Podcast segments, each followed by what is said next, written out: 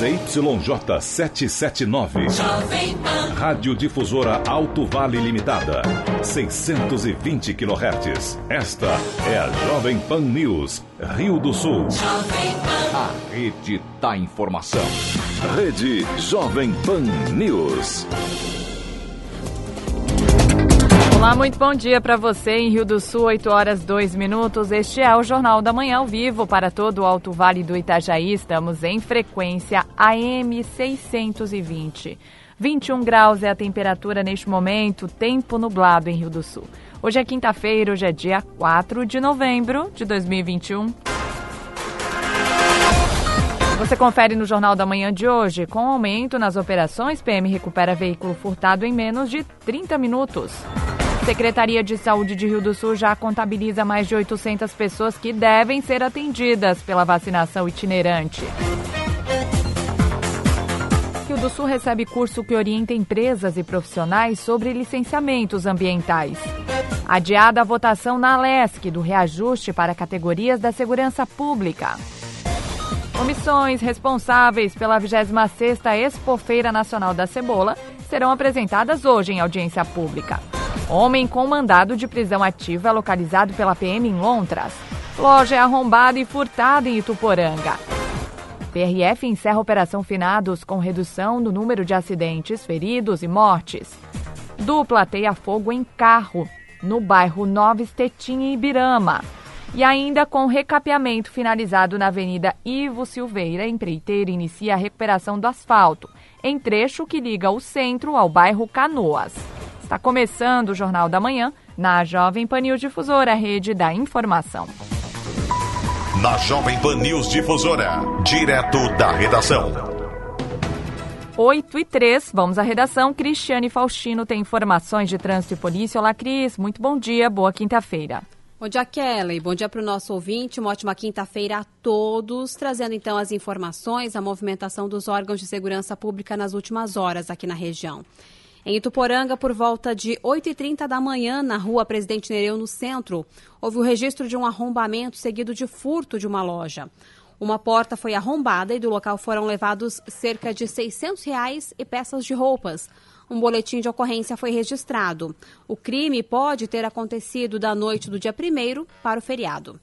Na noite desta quarta-feira, a guarnição do tático da PM recebeu informações que um Chevrolet Onix transitava com um homem com mandado de prisão ativo.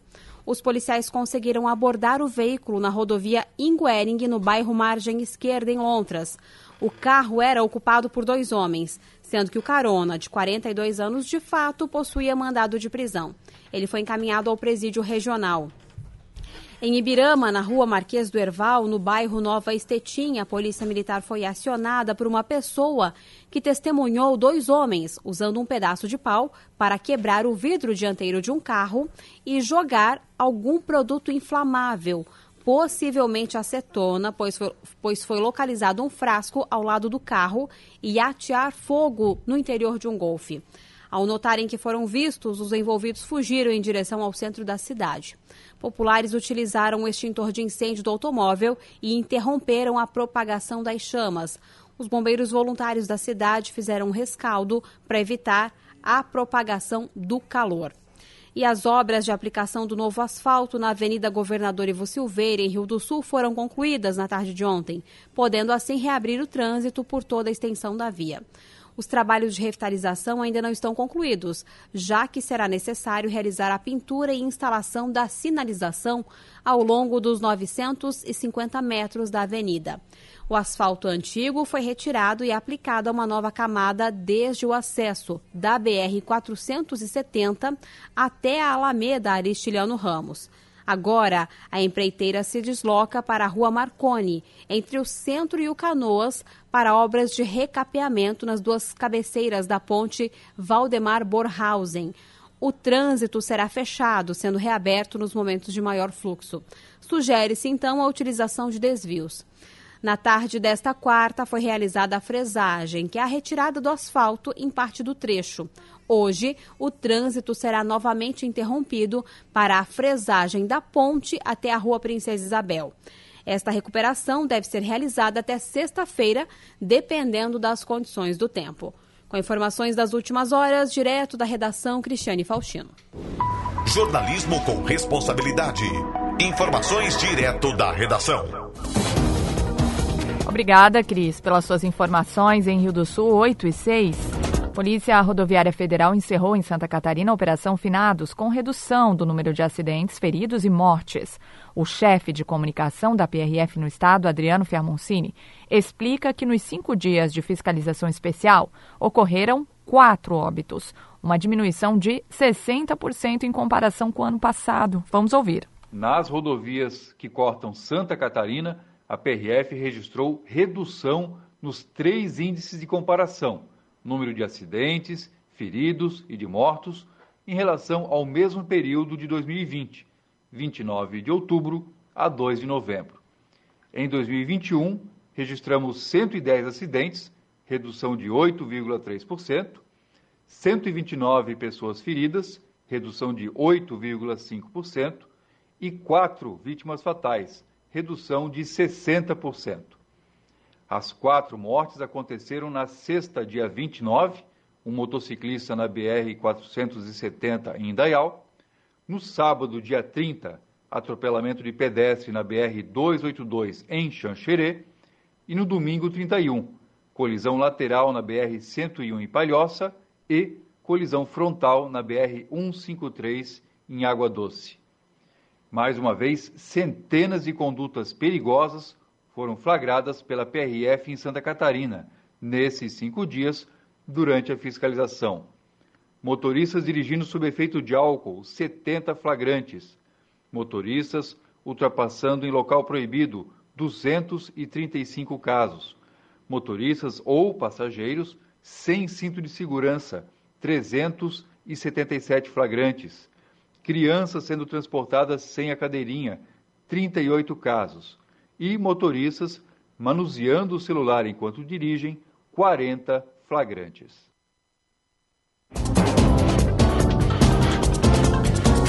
Na terça-feira, duas pessoas foram presas meia hora após furtarem um veículo na cidade de Dona Ema. A abordagem foi feita na cidade de Ibirama, onde, de acordo com o comandante da 2 Companhia da Polícia Militar de Ibirama e do 13º Batalhão de Polícia Militar, o capitão Gustavo Felipe de Oliveira Córdova, o policiamento ostensivo foi fundamental para a recuperação do bem. Ele ainda destaca a Operação Ibirama e assegura que ocorreu no mês de outubro foi furtado um veículo na cidade de Dona Ema e em menos de 30 minutos o veículo foi recuperado aqui na cidade de Pirama, né? É, foi uma, realmente uma pronta-resposta muito rápida, né? E nós conseguimos, logramos êxito em, em dar à população e conseguimos recuperar o bem né, e fazer a prisão do, dos, dois, dos dois autores, né? É, e, de fato, é, nós estamos, isso foi sempre um dos grandes objetivos né, do comando, foi é, aumentar a ofensividade. Nós temos feito isso, inclusive nós encerramos agora a, operação Grama Segura, que foi, é, transcorreu durante o mês de outubro e tivemos excelentes resultados. Né? Tivemos é, algumas prisões por, por, tráfico de drogas, é, é, tivemos PCs lavrados por posse de drogas, é, notificações realizadas, várias notificações pela, pela recusa a, a, ao teste de etilômetro, né, que também é um dos viés da, da na operação é justamente a, a, questão da lei seca, e nós conseguimos esse objetivo, né? conseguimos chegar nesse objetivo, e foi durante esse mês aí dar, essa boa intensificada durante o transcorrer da operação da operação de Irama Segura e que ela concluiu concluiu a operação, porém as ações continuam, né? Estamos bolando uma próxima operação, agora vem o final de ano e vamos continuar, né? A, a batida vai ser sempre essa agora, né? A gente sempre vai estar é, ostensividade, a gente está na rua, a população de Pirama e região pode esperar é, ostensividade é, e principalmente na rua sempre fazendo operações.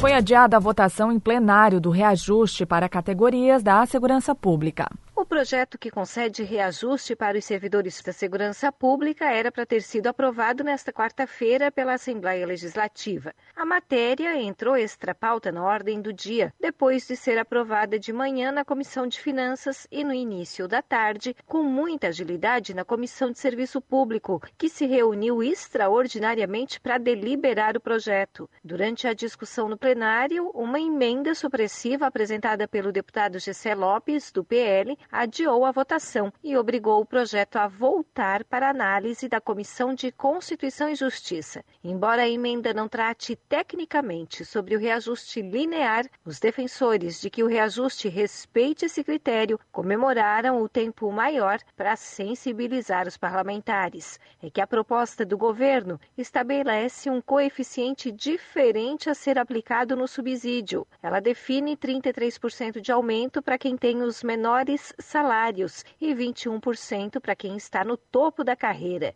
O deputado Gessé Lopes, defensor do reajuste linear, destaca. A gente não pode, numa proposta do governo onde quem já ganha 27 mil reais, ganhar 6 mil de uma reposição salarial, enquanto que o que ganha 4 mil e pouco vai ganhar uma reposição de 1.400, isso não é justo. Então, na forma linear, é um valor aproximado, em média, 2.200 para todos, contemplando quem mais sente a inflação, que é quem ganha menos. João Carlos Pavlik, presidente da APRAS, que é a Associação dos Praças de Santa Catarina, antecipa que se o reajuste para a categoria da segurança pública passar como quer o governo, a entidade vai entrar na justiça contra. Caso a gente perca essa questão da linear, já estamos pronto aí a questão judicial, um remédio judicial para entrar com a 25427, já que os oficiais e os delegados e os altos comandos aí da, da segurança pública chegaram no teto, nós vamos querer que o nosso pessoal da base ele suba a 8 mil reais, que é quatro vezes o piso do maior salário. Então a 25427 vai ser judicializada e nós vamos atrás. Então nós temos mais uma semana de luta pela linear. Convido a todos os praças para estarem aqui terça-feira, onde vai ser discutido na CCJ a questão da linear novamente. O projeto enviado pelo governo do estado atende a policiais civis, servidores do IGP, policiais e bombeiros militares. Aposentados e militares da reserva também estão entre os contemplados. Os reajustes propostos serão aplicados em dois momentos, janeiro e julho de 2022. Segundo o executivo, o reajuste para as categorias da segurança pública beneficiará, entre ativos aposentados e da reserva, 30.151 pessoas. O impacto no orçamento do Estado para 2022 é calculado em 656 milhões de reais. O comandante-geral da Polícia Militar, o coronel Junei Tonet, explicou a proposta do Estado quando deixou o projeto para tramitar na Assembleia no último mês de julho. A forma com que foi planejado, dentro do que era possível, nós concedemos um percentual maior à nossa base, recuperando a nossa base, e um percentual menor ao, ao nosso efetivo superior, justamente para que nós trouxéssemos uma equidade, um tratamento diferenciado, aportando e recuperando o poder aquisitivo da nossa base. De Florianópolis, da Rede de Notícias Acaerte, Patrícia Gomes. Em Rio do Sul, 8 e 14. Você confere instantes. Secretaria de Saúde de Rio do Sul já contabiliza mais de 800 pessoas que devem ser atendidas pela vacinação itinerante. Também as informações do esporte com Ademir Caetano. Rede Jovem Pan News. O atendimento é super, as ofertas também. Variedade, amizade, qualidade a gente tem. Quinta-feira com ofertas imperdíveis é só no Nardelli. Pernil ou paleta suína com pele quilo 9,99. Acém ou músculo bovino quilo 26,99. Café caboclo 500 gramas 10,99. Trigo Nordeste 5 quilos 13,89. Aproveite as melhores ofertas e os menores preços. Super mais completo e o menor preço todo dia. A Jovem Pan está com você em todos os lugares e em todos os momentos.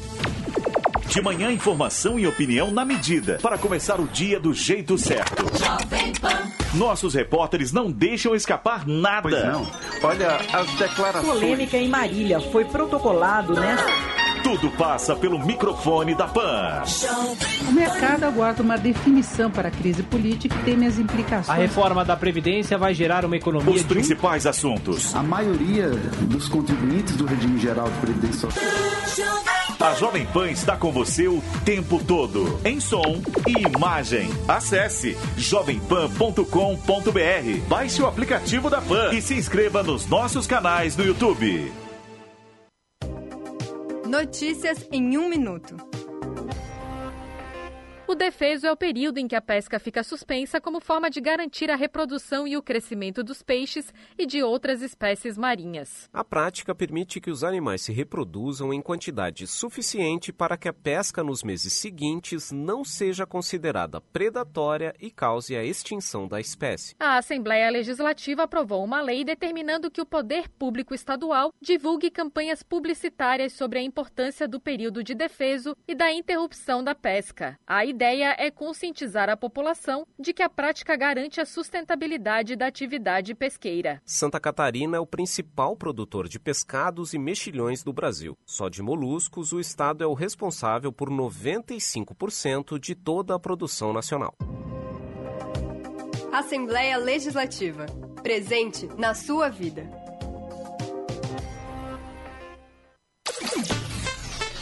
A Jovem Pan está com você em todos os lugares e em todos os momentos. De manhã, informação e opinião na medida para começar o dia do jeito certo. Nossos repórteres não deixam escapar nada. Pois não. Olha as declarações. Polêmica em Marília foi protocolado nesta. Tudo passa pelo microfone da PAN. O mercado aguarda uma definição para a crise política e teme as implicações. A reforma da Previdência vai gerar uma economia. Os principais assuntos. A maioria dos contribuintes do regime geral de previdência. A Jovem Pan está com você o tempo todo, em som e imagem. Acesse jovempan.com.br, baixe o aplicativo da Pan e se inscreva nos nossos canais no YouTube. Rede Jovem Pan News.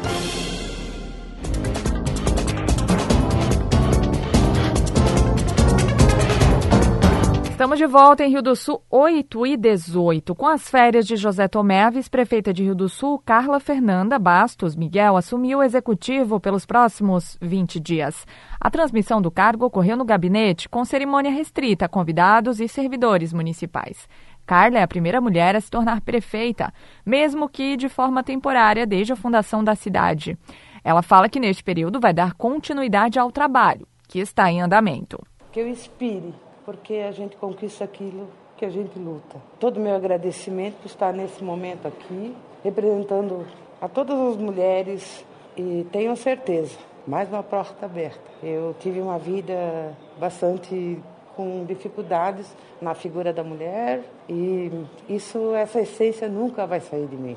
Então, que eu seja a grande representante de todas as mulheres e que eu continue trabalho tão importante, de uma forma tão empenhada com o nosso prefeito. Que a gente consiga transformar a vida das pessoas, melhorar a vida das pessoas, que é esse o nosso intuito. A minha vida foi de enfrentar muitos paradigmas. Eu fui a primeira delegada da Delegacia da Mulher, primeira colocada no meu concurso de polícia, onde eu enfrentei, só eu de mulher, uma academia de polícia, que é a nossa Cadepol, e hoje também, da mesma forma. Vejo que isso demonstra que a gente possa transmitir a todas as meninas, jovens, aquelas que estão sonhando para o seu futuro, que seja liberto, que sejam de coragem, porque a gente conquista aquilo que a gente quer. Doutora Carla, como é que é assumir no dia do seu aniversário? Ah, é uma benção. Foi realmente uma coisa que eu até não esperava, porque a data não foi escolhida por mim, e sim pelo prefeito, e ele não sabia que era hoje meu aniversário. Então, é uma situação duplamente é, abençoada para mim e que eu consiga também representar o meu partido, que tanto tem uma expectativa, nosso MDB, e que a gente consiga realmente fazer um trabalho e dar continuidade, como eu disse. Mas com o coração muito aberto, com muito amor, com dedicação, mas sobretudo com homenagem a todas as mulheres. Serão 20 dias à frente. O que a senhora espera nesses 20 dias? Temos que conseguir eh, dar continuidade às obras que estão em andamento, ao trabalho do Tomé, que é um prefeito muito atuante e que me surpreendeu e que hoje eu sou muito grata de estar do lado dele. Eu não tenho dúvida que Deus me conduziu para o melhor caminho. Secretaria de Saúde de Rio do Sul já contabiliza mais 800 pessoas, mais de 800, que devem ser atendidas pela vacinação itinerante. O diretor de Vigilância Epidemiológica, James Rides da Silva, conta que a iniciativa leva o imunizante contra a Covid-19 até as empresas, que tem mais de 100 colaboradores e que ainda não concluíram o esquema vacinal.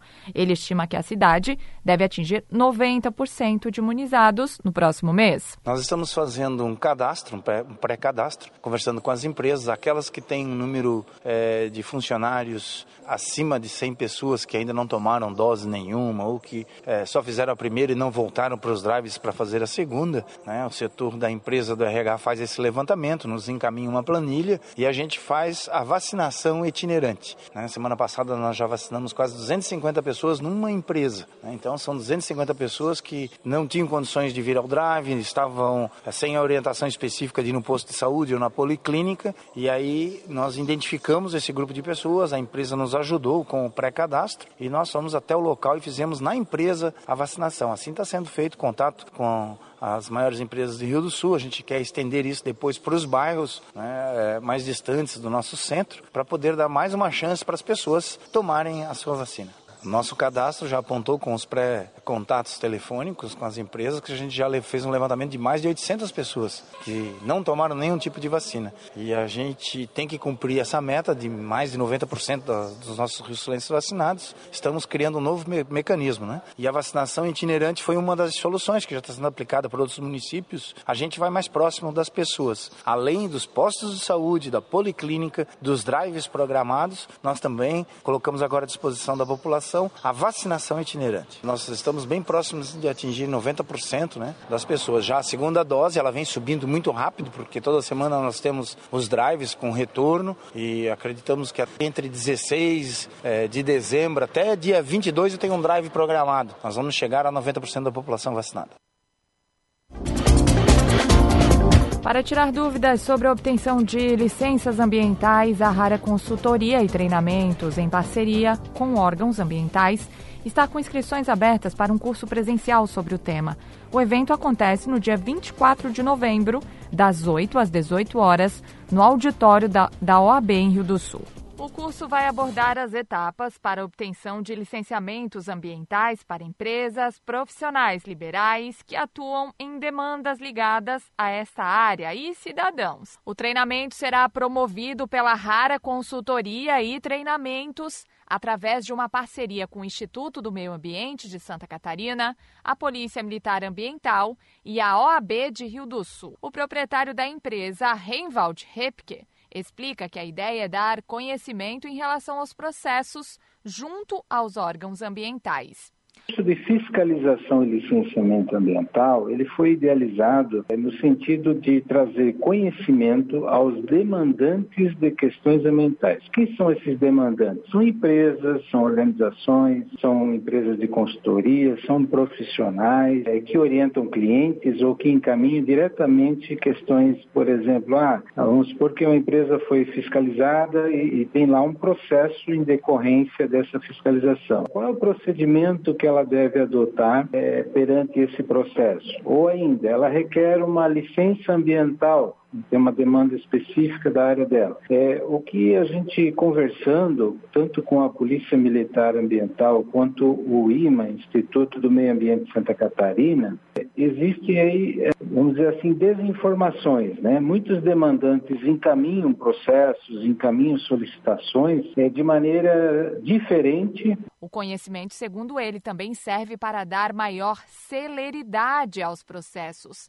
e para que o desenvolvimento aconteça aconteça de maneira sustentável na região. Porque aí você sabe como é, é, deve formalizar o, o, processo, qual é o procedimento, quais documentos devem ser anexados, né?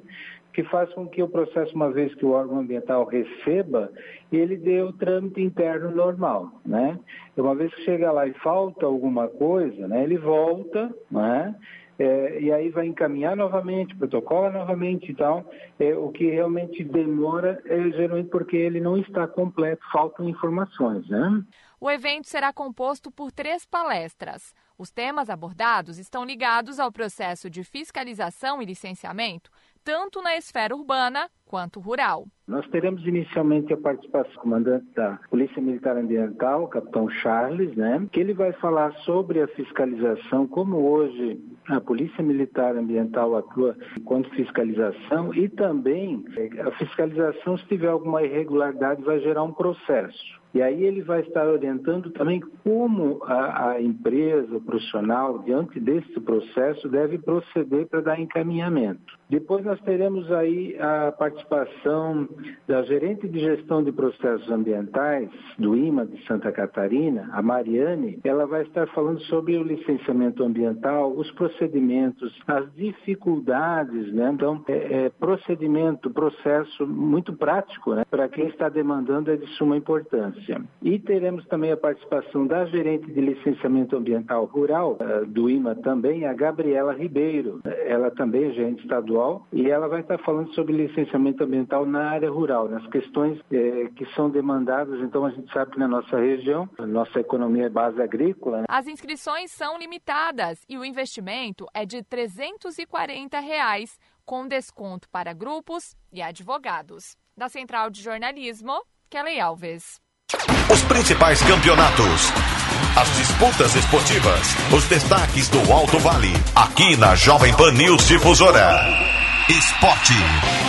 8 e 27 Ademir Caetano, muito bom dia, boa quinta para você. Boa quinta para nós, bom dia, bom dia Kellen, os nossos ouvintes, chegando com as informações. Campeonato Brasileiro da Série A, o jogo atrasado da 19 rodada ontem no Mineirão, com mais de 50 mil, 55 mil pessoas, o Atlético Mineiro venceu o Grêmio por 2 a 1 O Atlético Mineiro com o resultado ele abriu 10 pontos do Palmeiras e 12 do Flamengo. O Flamengo tem dois jogos a menos.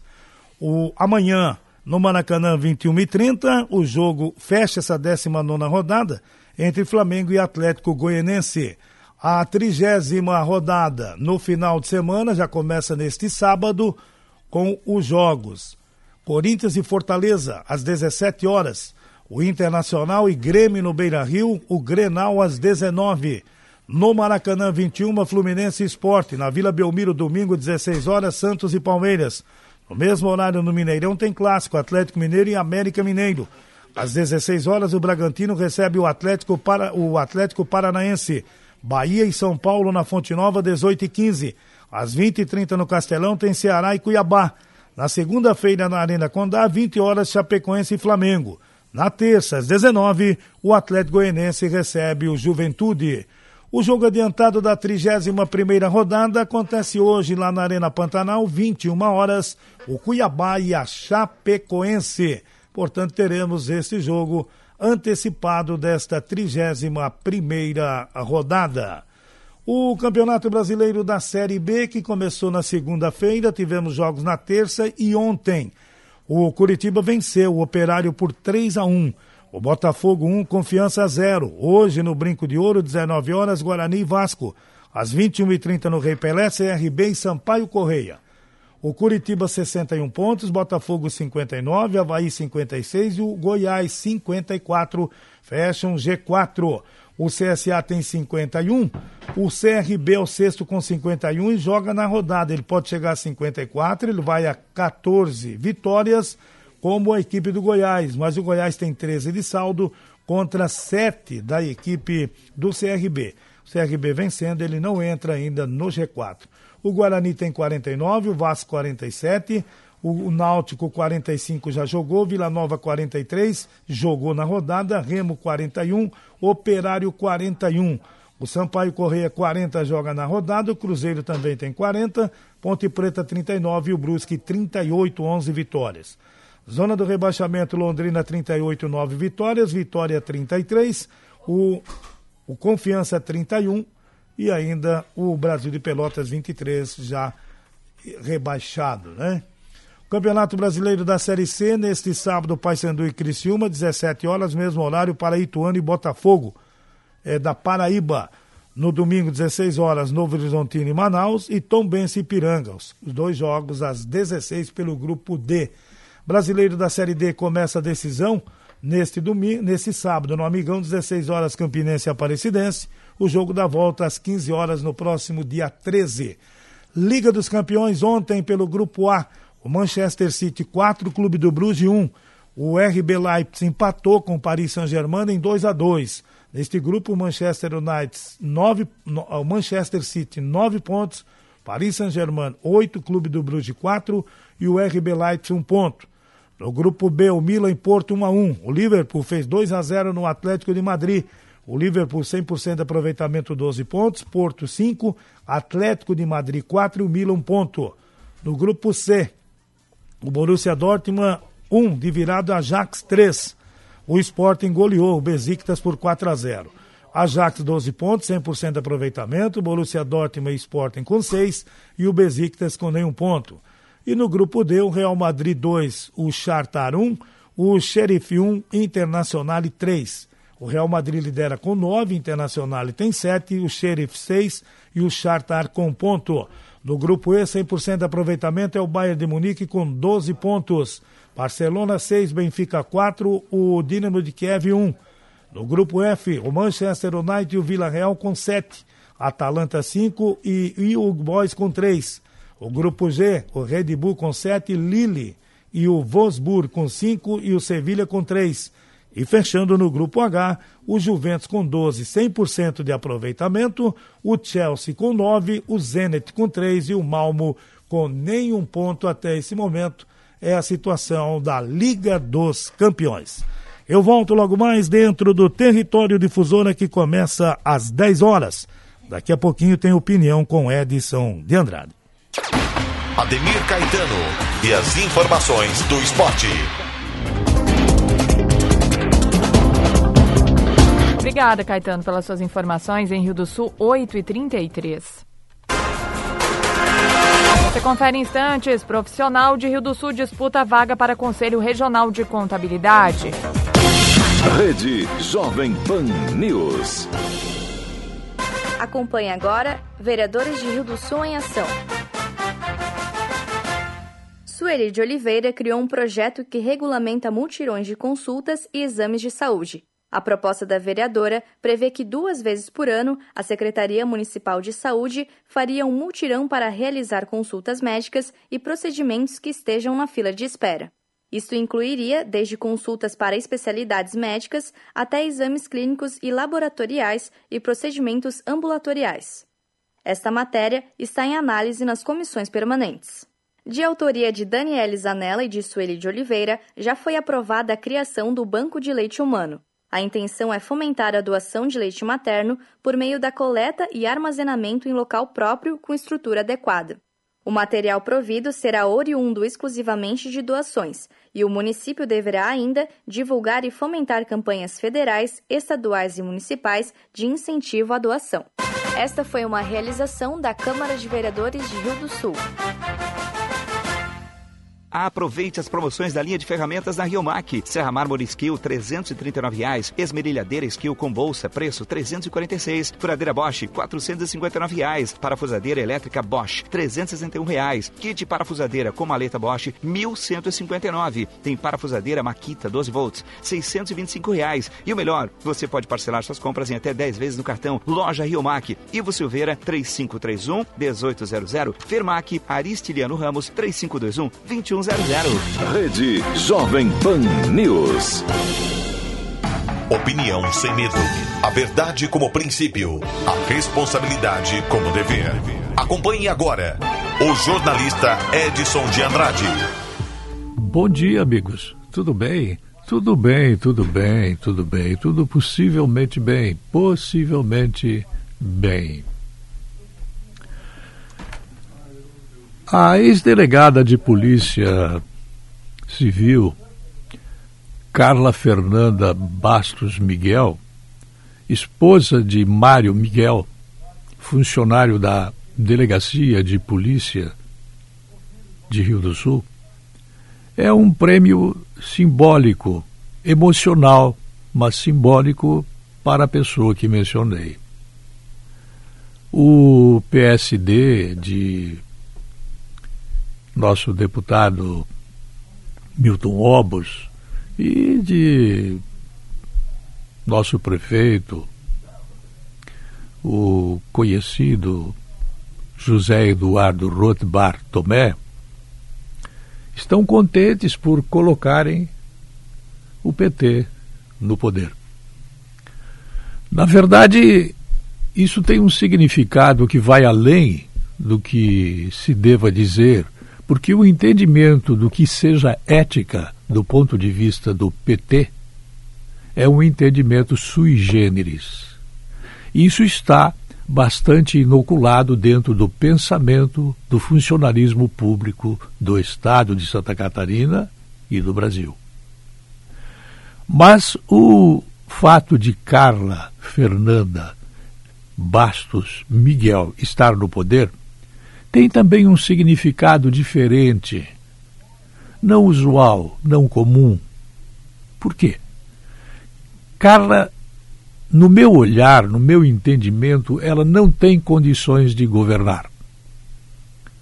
Ela tem problemas pessoais, pelos quais muitos de nós podemos passar e dos quais nós, em geral, não falamos. Mas na atividade jornalística nós devemos dizer aquilo que devemos dizer, não sonegando absolutamente nada àquele que é espectador e aquele que é ouvinte, que podem ser duas pessoas ou podem ser dois milhões de pessoas através deste imenso Brasil, aonde a Jovem Pan entra com o seu sinal poderoso, forte, como TV, como rádio, como plataformas de redes sociais. Carla Miguel, ela será assessorada de perto por Mário Miguel.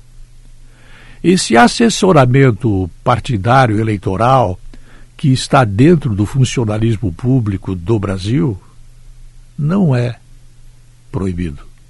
A lei permite. E ao permitir que os funcionários públicos, depois de aposentados, eles continuem trabalhando, o que, no meu entendimento, ser aposentado é, na verdade, uma fake news, porque se se aposenta, não deveria poder continuar trabalhando.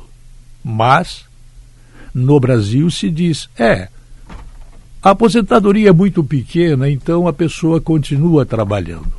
Este não é o caso do funcionário público que se aposenta muito bem, muito, muito, muito bem e continua trabalhando. E, principalmente, dentro da atividade pública na área executiva. Mário Miguel era vereador do PT e trabalhava na Secretaria de Segurança Pública.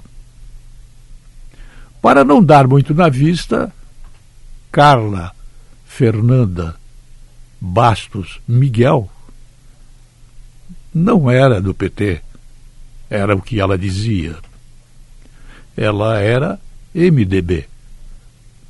Agora se fala também, não, ela é MDB, ela não é PT.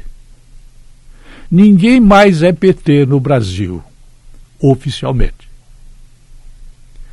Falei num aspecto delicado, vocês não sabem as consequências que eu vou sofrer no meu plano pessoal, no meu plano familiar, no meu plano empresarial, dizendo o que eu estou dizendo. Vocês nem imaginam, mas estou dizendo.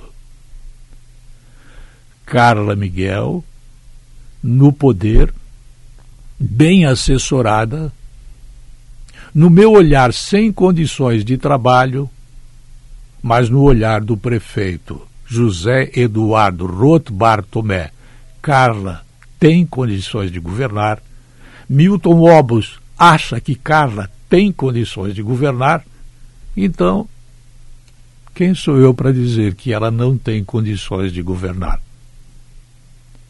O sentimento é petista, a força é petista, a posição política é petista, o contexto em que se está vivendo é lulista e nada mais há a falar.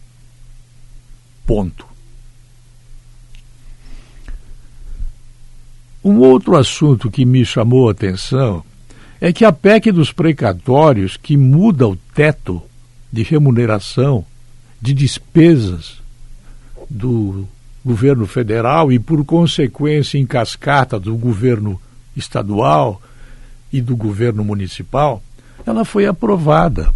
Foi aprovada em primeiro turno na Câmara e, ao mudar de teto de gastos, viabiliza o Auxílio Brasil. Bom, o Auxílio Brasil é um nome novo, muito mais bonito do que Bolsa Família. Bolsa Família vem do DNA petista. Brasil, Auxílio Brasil, vem do DNA bolsonarista.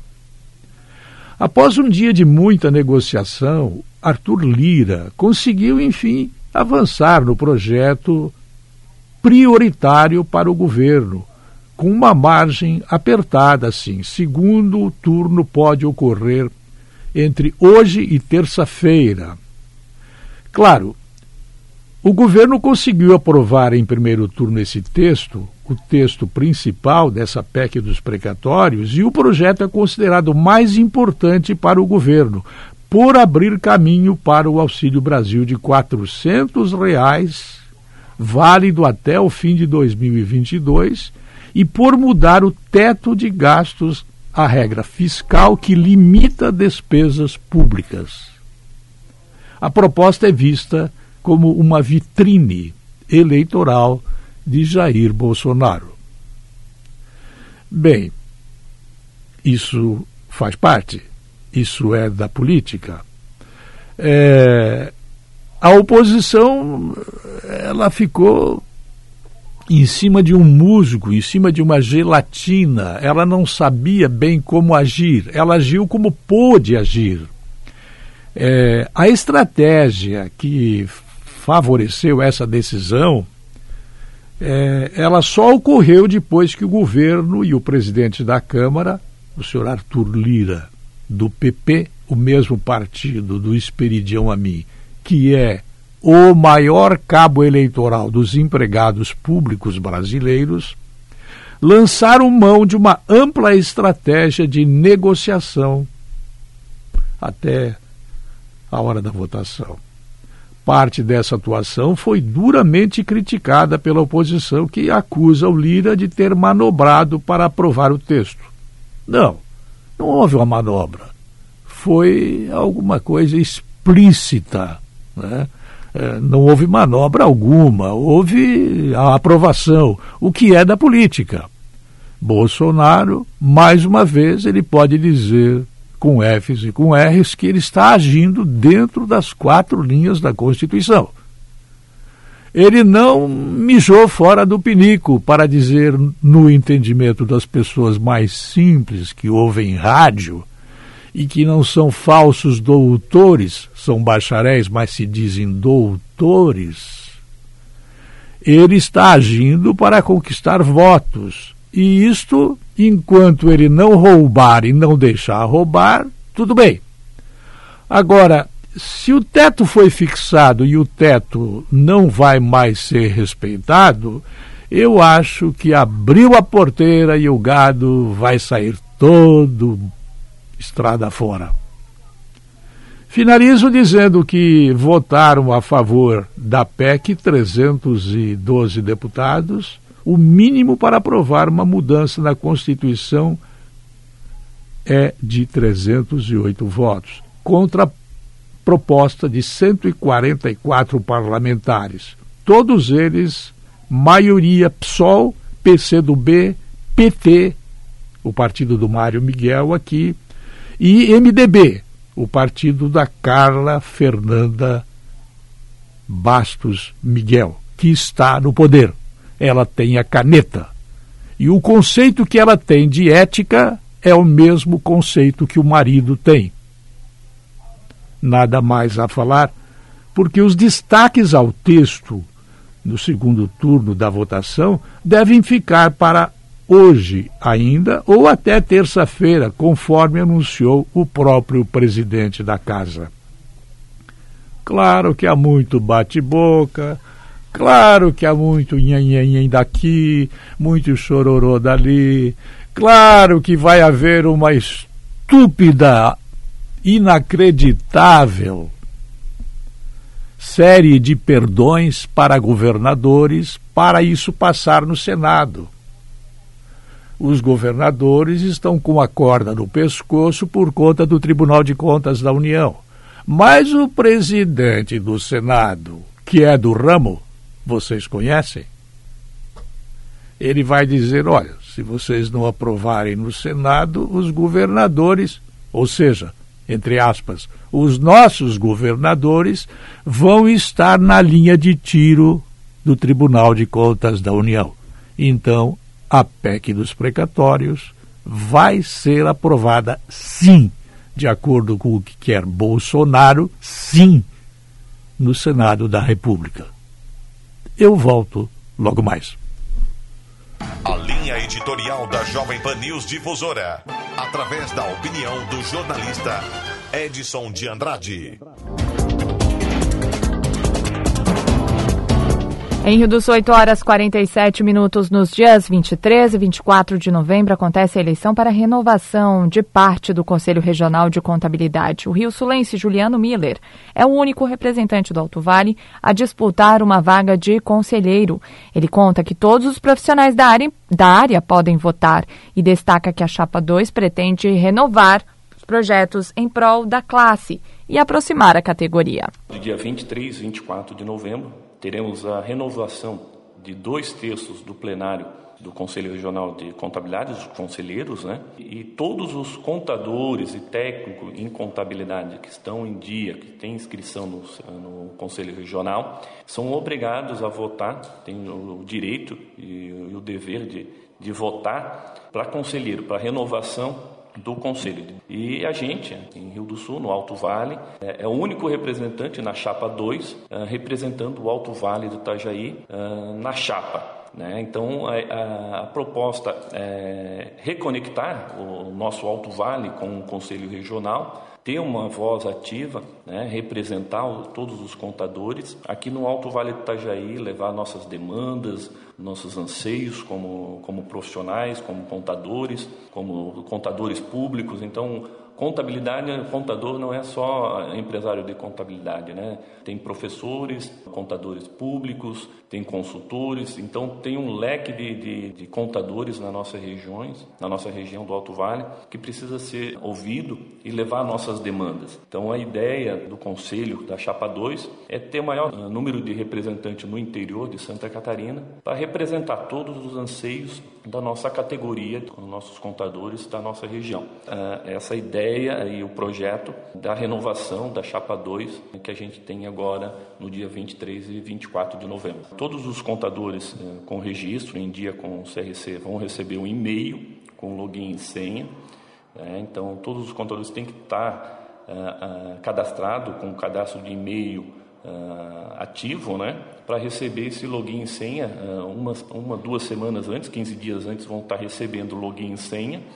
E com isso, vão entrar no portal do Conselho Federal de Contabilidade e ali vai no dia 23 e 24 remotamente pela internet, vai acessar e votar entre, entre as duas chapas. Então, com essa renovação do Conselho, então dois terços agora nessa eleição renovo a plenária do, do Conselho Regional e dali sai a escolha do presidente do Conselho Regional de Contabilidade. É o papel fundamental, né? Como pessoa, eu acho que o voto escolhe, dá o poder e dá a opção de escolha das pessoas em botar de pessoas com uh, nova, com força, com garra, para que queira representar uma categoria como os, os, contadores, né?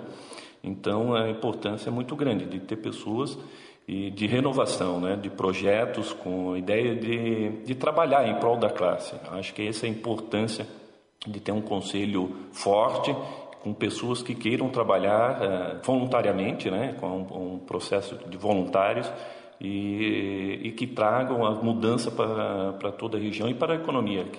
Queira ou não queira, o contador é um elo né, entre o, o, o empresário e, e o governo. Então, a, a, economia passa na mão do, do, de todos os contadores. Então, a, a, importância também para a comunidade de ter um profissional uh, bem treinado, qualificado, com, também fiscalizado, né? até pela responsabilidade que tem.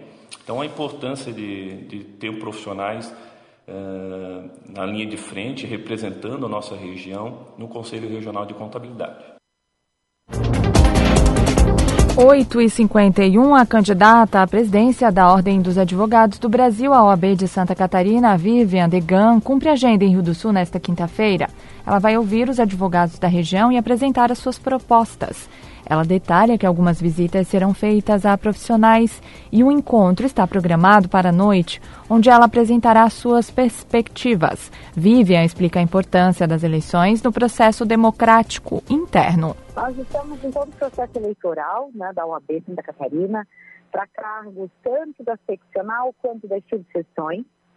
A, a chapa 2, a OAB que você quer, que eu participo como candidata à presidência, ela está concorrendo à seccional, mas para nós é muito importante comparecer Rio do Sul e a toda a região, não só para que todos conheçam as nossas propostas, mas também para ouvir a realidade da região. Como uma das nossas principais ideias é realmente aproximar a subseção da seccional, nada mais justo do que a gente fazer um, todo esforço possível para estar em todas as regiões que nós conseguimos e ter esse contato com os advogados e entender o que, que de verdade é importante para a advocacia.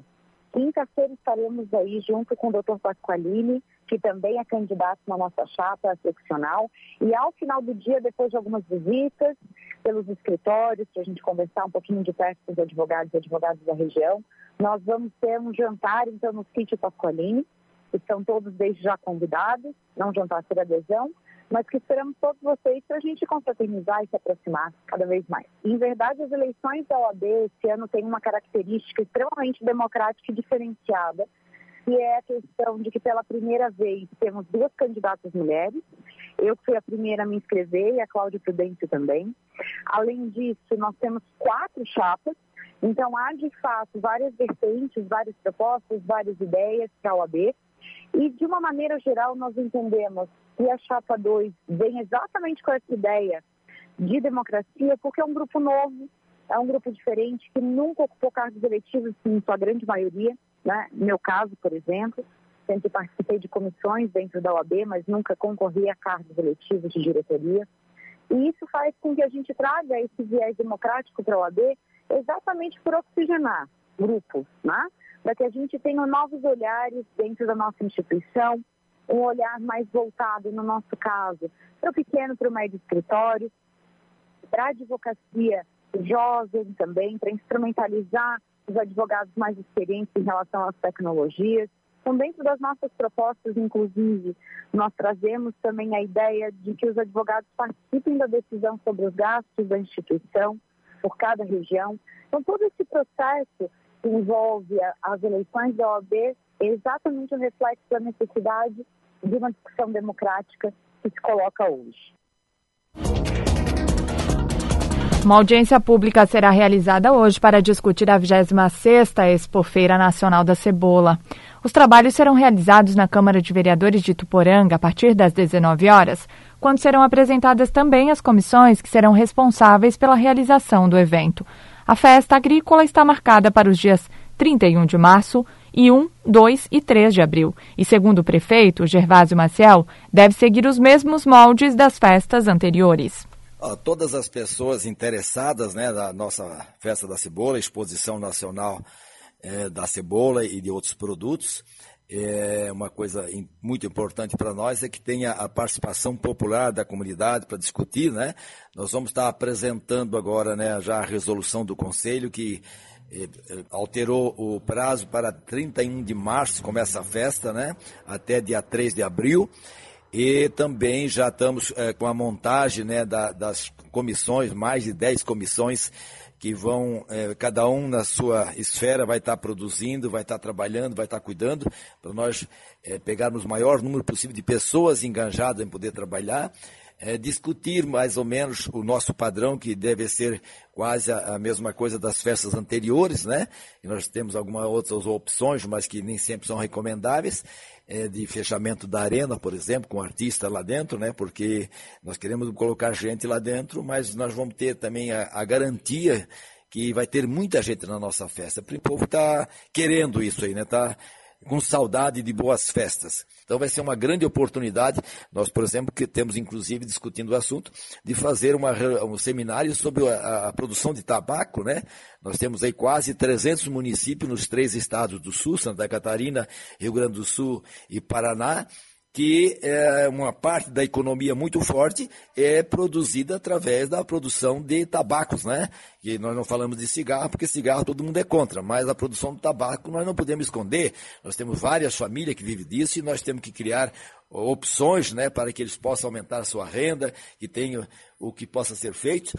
E desta forma nós vamos estar discutindo esses seminários. Então, cada comissão, eh, vamos, queremos ver se nesse mês de novembro ainda nós colocamos já a venda também ali a parte do camping, né, para já começar a vender, para pagar em, em, quatro ou cinco parcelas. Também da mesma forma já vender também tanto a, a, as instalações ali para as exposições externa e interna, também já vendendo, né, para que o pessoal possa pagar em quatro ou cinco prestações. Da mesma forma, os camarotes também. Já vamos estar discutindo também sobre os artistas, né? Que nós devemos trazer pelo menos três bons artistas aí e fazer com que a festa também, se tiver alguma comunidade do interior que queira participar da festa ali, né? É, tocando algum restaurante daquele, algum instrumento lá, nós também queremos fazer isso é, para conversar.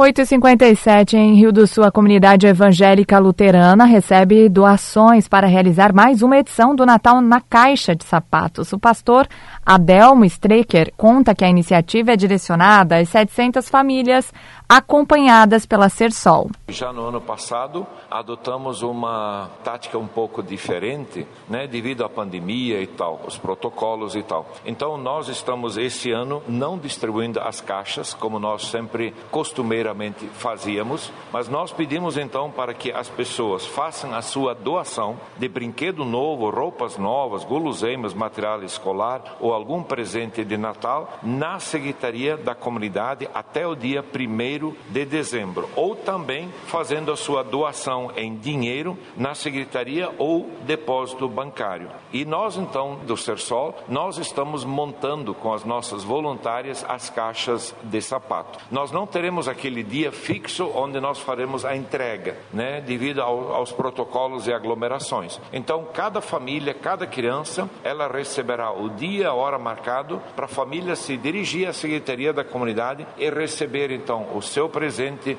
a sua caixa do Natal na caixa de sapatos. No ano passado, retrasado, um pai me disse assim: Pastor Adelmo, nunca deixem de fazer esse programa, porque esse é o único presente que minha criança vai receber nesse Natal. Eu fiquei muito comovido com esta palavra. Eu creio que também nesse ano, diante das dificuldades que você mesmo sabe, da dor e do sofrimento que está no ar, poder fazer o Natal feliz de uma ou duas crianças é muito mas muito bem-vindo. Uma vez que nós encerramos as doações desse projeto dia 1 de dezembro, vamos levar uma ou duas semanas para montar todas as caixas e a partir de então essas eh, famílias irão na secretaria da comunidade lá para receber o seu Natal na caixa de sapato. Mas o mais importante é chamar você a contribuir, a ser uma contribuinte no Natal da caixa de sapato. Creio que esse ano nós vamos ter pedidos a mais, porque muitas pessoas chegaram. Hoje nós temos, para tu ter uma ideia, 700 famílias cadastradas no projeto Ser Sol. 700 famílias, quantas crianças tem? Nem todas virão, mas com toda certeza a grande maioria virá. Então nós vamos precisar de 500 a 600 caixas, se Deus quiser e as pessoas forem generosas em contribuir e nos ajudar. Muito bem, 9 horas pontualmente, ponto final no Jornal da Manhã da Jovem Pan News Difusora. A apresentação Kelly Alves, produção central de jornalismo do Grupo de Comunicação Difusora. Direção executiva Humberto Wolff de Andrade, diretor-geral e jornalista responsável Edson de Andrade. Todas as informações desta edição podem ser conferidas no portal gcd.com.br. Baixe também o nosso aplicativo GCD Play. Uma boa quinta-feira. Você fica agora com o Jornal da Manhã Nacional, parte 2. Eu volto amanhã neste mesmo horário. Até lá. ZYJ 779. Rádio Difusor.